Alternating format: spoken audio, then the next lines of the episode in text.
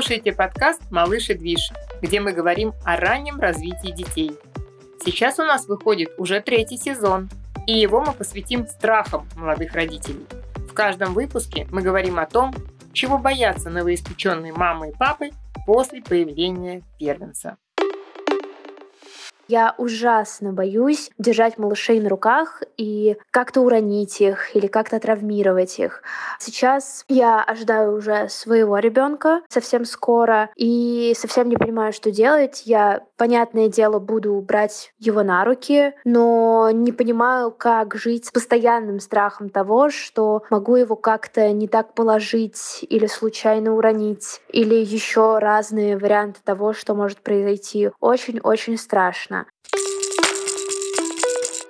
Я ему что-нибудь сломаю. Особенно часто этот страх поражает родителей, у которых первый малыш, и они только-только пришли домой с роддома. Ты вот, Игорь, с таким страхом встречался? Ну да, я с таким страхом встречался, но сколько я работаю, я ни разу, наверное, не встречал такой мамы, которая бы могла специально навредить малышу. Мамы в основном включают такую, знаете, гиперосторожность. Они там аккуратно так берут малыша, они там его э, переносят там, едва сдерживая дыхание, они там кладут там его все очень нежно, все так прям осторожно, аккуратно. Это у родителей бывает очень часто. Но это все замечательно первые э, месяцы жизни. Но когда у нас малыш развивается дальше, вот эта гиперопека она уже начинает малышу вредить. Ну, скорее всего, это опять же продолжается вот наша тема, которую мы уже поднимали от недостатка знаний, от недостатка знаний физиологии грудничка, вообще от э, того, насколько мама знакома с таким вот понятием, как маленький ребенок. У нас, к сожалению, сейчас в семьях не бывает по много детей, и мамы или там папы, они не видят, как раньше в семьях, да, в больших, когда малыши подрастают, когда с этими малышами там вся семья возится, сейчас такого ну, встретишь нечасто. И поэтому вот этот вот страх и возникает. Знаний нет,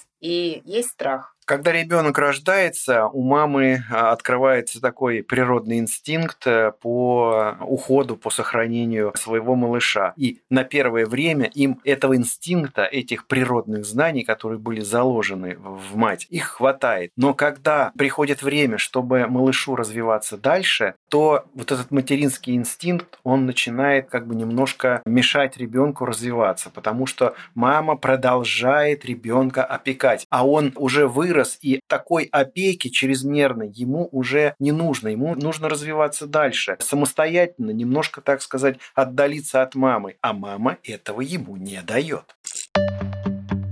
Многие же мамы даже, наверное, и не знают, что уже буквально с первого месяца ребенку можно не поддерживать голову, когда его поднимаешь. Да, конечно, ребенка уже можно поднимать по определенной технике, не удерживая головку. Тем самым мы уже начинаем буквально с первых дней тренировать и укреплять мышцы шеи и спины ребенка. Малыш у нас находится на какой-то э, поверхности, лежа на спинке. Мы берем его, переворачиваем плавненько сначала на бачок, как вам удобно, на левый либо на правый. Потом повор... продолжаем поворачивать его дальше, практически до такого состояния, чтобы у нас малыш носом уже упирался в поверхность. И потом после этого начинаем плавно и медленно его поднимать, и потом уже в конце движения прижимаем его к своей груди. И ребенок при вот этом вот медленном поднятии уже будет напрягать определенную группу мышц, и он сообразит, что ему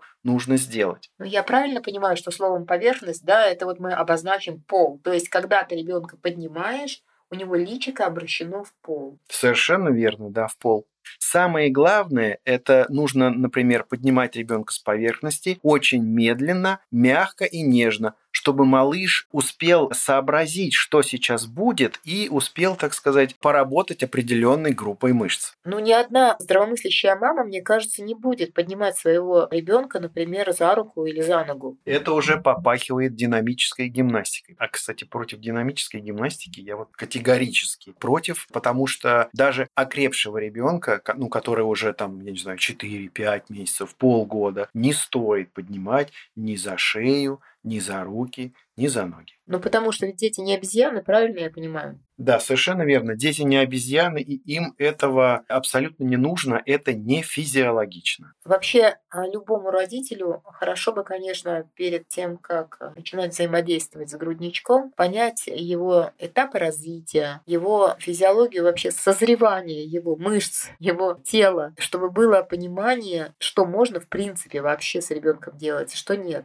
И мы вот занимаемся созданием комплексов да, для физического развития детей. А мамы по ним занимаются со своими малышами упражнения, занятия на фитболе, массажики. И многие массажисты вот старой закалки, если так можно сказать, еще, так сказать, советского периода обучения, они как раз делают какие-то не очень физиологичные упражнения с детьми. И многие мамы понимают, что только можно таким образом, ну как-то сказать, добиться не очень хороших не то что результатов, а можно даже навредить. И поэтому, когда занимаются по проверенным методикам, по самым безопасным, какие собрали, например, у себя мы, то вот этого страха, что я наврежу, его нет. Он уходит, потому что мама полностью понимает этап развития, на котором находится ребенок, и что с ним можно в этот момент делать, а что нельзя. Но это вот как раз опять вопрос про знание. Если мама знает, то она никогда не навредит. Гораздо чаще можно навредить, оставляя, например, на поверхности, ну, как-то не предусмотрев, в какой ситуации следующую секунду малыш может оказаться. Масса различных ситуаций, когда вроде бы маленький малыш, оставляли его на какой-то поверхности. Буквально мама говорила, что вы знаете, я буквально на одну секундочку отвернулась, чтобы вот с соседнего столика взять подгузник. И малыш вот прям буквально из-под руки у нее выкручивался и падал на пол. Естественно, бывали и не страшные падения, когда малыш отделался просто там легким испугом, но бывали довольно-таки серьезные падения, когда малыш малыш ударялся головкой, типа у него там получались там синяки, ссадины. Ну, до переломов не доходило. Я такого не видел и не слышал. Обычно вот э, падение головой, вот страшные падения головой, потому что бывают такие ситуации. Вот мне одна мама рассказывала, что у нее девочка падала вроде бы даже не с высокой поверхности. Она падала, э, максимум высота была 50 сантиметров. Это, наверное, была вот эта кровать родительская. Но ребенок во время падения ударился ударился головой об угол тумбочки, которая рядом стояла. Вроде бы она тут же, мама тут же взяла ребенка с пола, э, начала успокаивать. Девочка поплакала там, я не знаю, буквально полминуты, минуту и успокоилась. Все, все, хорошо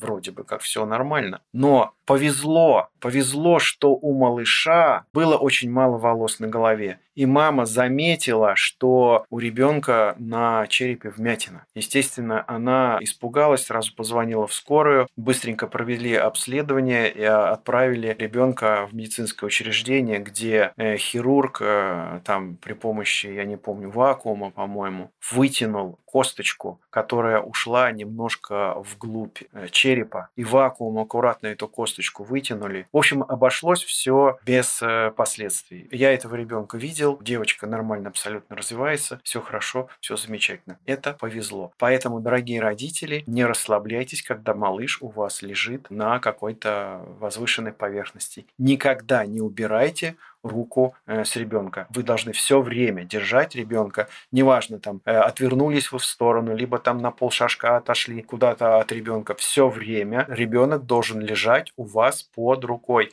Ваша рука должна находиться поверх малыша и все время прижимать его к той поверхности, на которой он лежит. Если вы хотите, так сказать, более расслабленно себя вести, то лучше ребенка вообще держать, либо проводить какие-то манипуляции не на поверхности, а на полу, на коврике коврике для ползания. В этой ситуации вы можете совершенно спокойно встать, отойти к телефону, который у вас неожиданно зазвонил, выключить э, плиту, либо подойти к домофону. Совершенно ребенок с этой поверхности, с пола никуда не денется. Даже если он неожиданно перевернется на бочок там, либо на живот, естественно, он никуда не упадет. Пол – это самое безопасное место для малыша. Я тоже вспомнила ситуацию. Нике был месяц, я ее оставила на кровати на нашей большой, и вокруг валик сложила из нашего большого одеяла. Ватное, по-моему, одеяло. Ну, в общем, правда большое и правда толстое. И отошла в туалет вот на, ну, на три минуты максимум. И услышала вот этот вот звук падения. Я прибежала, она плакала,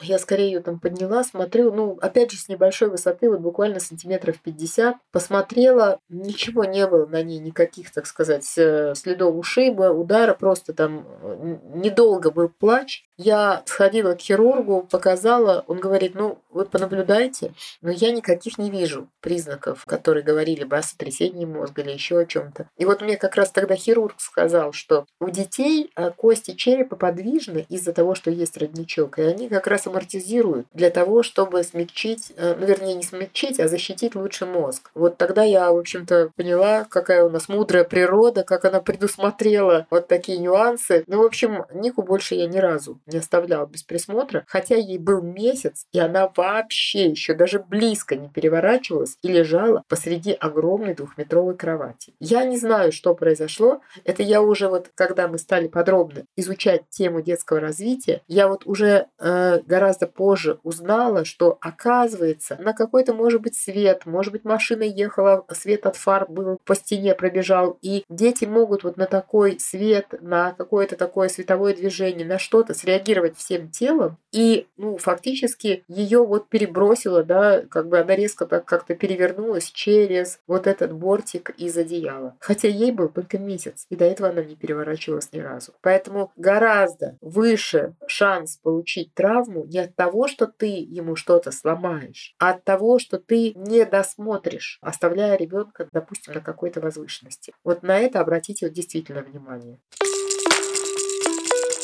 Здравствуйте, я столкнулась с такой проблемой, что не знаю, как правильно держать ребенка и боюсь ему что-то сломать, вдруг как-то неправильно ухватившись за его руку, ногу, или просто боюсь ему как-то навредить своими действиями. А вот знаешь, ты мне как массажист, так сказать, и мне, и всем мамам, которые нас слушают, объясни, пожалуйста, вот почему вот у меня, допустим, ребенку там месяц, полтора, два месяца, а я вот хочу, допустим, ему ручку поднять, а у него ручка с трудом наверх поднимается. И я вот боюсь, я вот думаю, что в этот момент я как раз могу сломать. Или ногу, вот, э, знаешь, я вот боюсь ее отвести, она тоже как-то вот туго отводится. Я подгузник вот меняю и прям чувствую, что вот как-то все это туго происходит, ножки туго разводятся, что весь ребенок такой, как сказать, ну такой вот прям весь, ну не знаю, напряженный что ли, да, то есть вот, ну прям вот весь такой, как один такой кусок, я не знаю, какой-то плоти, да, вот не могу я вот с ним ничего сделать, ножки у него не разводятся как следует, и ручки не поднимаются. Это что такое? Дело в том, что у детей от 0 где-то до 4 до 5 месяцев, бывает и дольше, может присутствовать физиологический тонус мышц. Это напряжение, напряжение в мышцах. То есть мышцы напряжены до такой степени, что вам довольно-таки трудно согнуть ребенку ручку, либо там отвести ножку. Это все происходит из-за того, что когда ребенок рождается, у него только формируется нервная система, и поэтому она еще в раннем возрасте возрасте недозрелая. И, естественно, вот эти вот мышцы из-за недозрелости нервной системы, они в таком находятся либо в повышенном тонусе, либо в пониженном. Чаще всего в повышенном тонусе. Это очень тугие мышцы, которые еще как бы еще нет у них такой эластичности, как у взрослого человека. Поэтому, чтобы, например, в этом возрасте приподнять малышу ручку либо ножку, нужно сначала приподнимаем ручку до такой степени, пока она идет свободно, а потом, может быть, половина движения прошло свободно, а потом начинается такое, знаете, рука тормозится и дальше не идет. Мы можем в этом случае немножечко повибрировать рукой и таким образом э, добиться расслабления мышцы, и ручка идет дальше. Поэтому малышу нужно делать все нежно, мягко, спокойно, без дергания, без какого-либо напряжения. То есть это, в общем-то, вариант нормы, если у ребенка в каком-то вот возрасте, допустим, в три месяца плохо поднимается рука. Да, совершенно верно. А вот нужно ли ее поднимать или нет? Ты как советуешь? Но, естественно, ребенку вот этот вот э, физиологический тонус, он ребенку доставляет некоторый дискомфорт. И для этого, чтобы этот дискомфорт убрать, мы немножко малышу помогаем от этого тонуса избавиться путем физиологичных движений конечностей. Ну, то есть это как раз вот как ты говоришь, что немножко... Немножко, да, приподнимать ручки с вибрацией, разрабатывать ножки, сгибать в коленке, приводить коленку к животику. Все это будет нормализовать тонус в мышцах. Ну, то есть тонус и сам нормализуется, я так понимаю, с возрастом. Ну и помогает еще и движение. Совершенно верно. Но сломать, опять же, да, если вы занимаетесь и если вы понимаете, что это повышенный тонус, что это норма, что делать надо медленно, аккуратно. Если уж совсем ребенок не дает, то вообще не делать. Сломать вообще что-нибудь можно? Сломать что-нибудь ребенку нельзя. Самое главное, чтобы вы понимали и делали ребенку обычные человеческие движения. Не надо от ребенка там требовать какой-то гибкости или еще чего-то. Вот у вас поднимается рука, и у ребенка точно так же поднимается рука. У вас сгибается нога, и точно так же у малыша сгибается нога. Все физиологичные движения ребенку можно делать. Только тихо, спокойно, медленно и аккуратно. А на шпагат садиться? Вот я видела некоторые массажистки на шпагат прям детей сажают. Они, правда, при этом орут. Нет. В возрасте от 0 до 5 месяцев ребенку шпагат совершенно не нужен для его нормальной жизнедеятельности. В общем, без фанатизма. Ну, естественно. То есть все в пределах обычных, э, не знаю, движений, да, то есть амплитуда обычных движений. Вот вы же в обычной жизни не садитесь на шпагат, соответственно, и ребенку этого не нужно. То есть мы руководствуемся здравым смыслом в первую очередь, и тогда сломать что-то будет, ну, невозможно. Итак, какой же вывод из сегодняшнего подкаста? Малышу крайне сложно что-то сломать специально. Природа все предусмотрела, и если вы специально не преследуете цели что-то ребенку сломать, то это практически невозможно. Не бойтесь своих детей и не оставляйте их на возвышенных поверхностях. Если вы хотите, чтобы в следующем эпизоде мы разобрали именно ваш страх, то присылайте свою историю в наш телеграм-бот текстовым или голосовым сообщением. Ссылка в описании. И спасибо, что прослушали этот выпуск. Мы будем очень рады, если вы поставите нашему подкасту 5 звездочек на Apple подкастах и сердечко на Яндекс Музыке. Подписывайтесь на Малыш и Движ на всех платформах, где вы привыкли слушать свои подкасты. До встречи! Услышимся в следующем выпуске.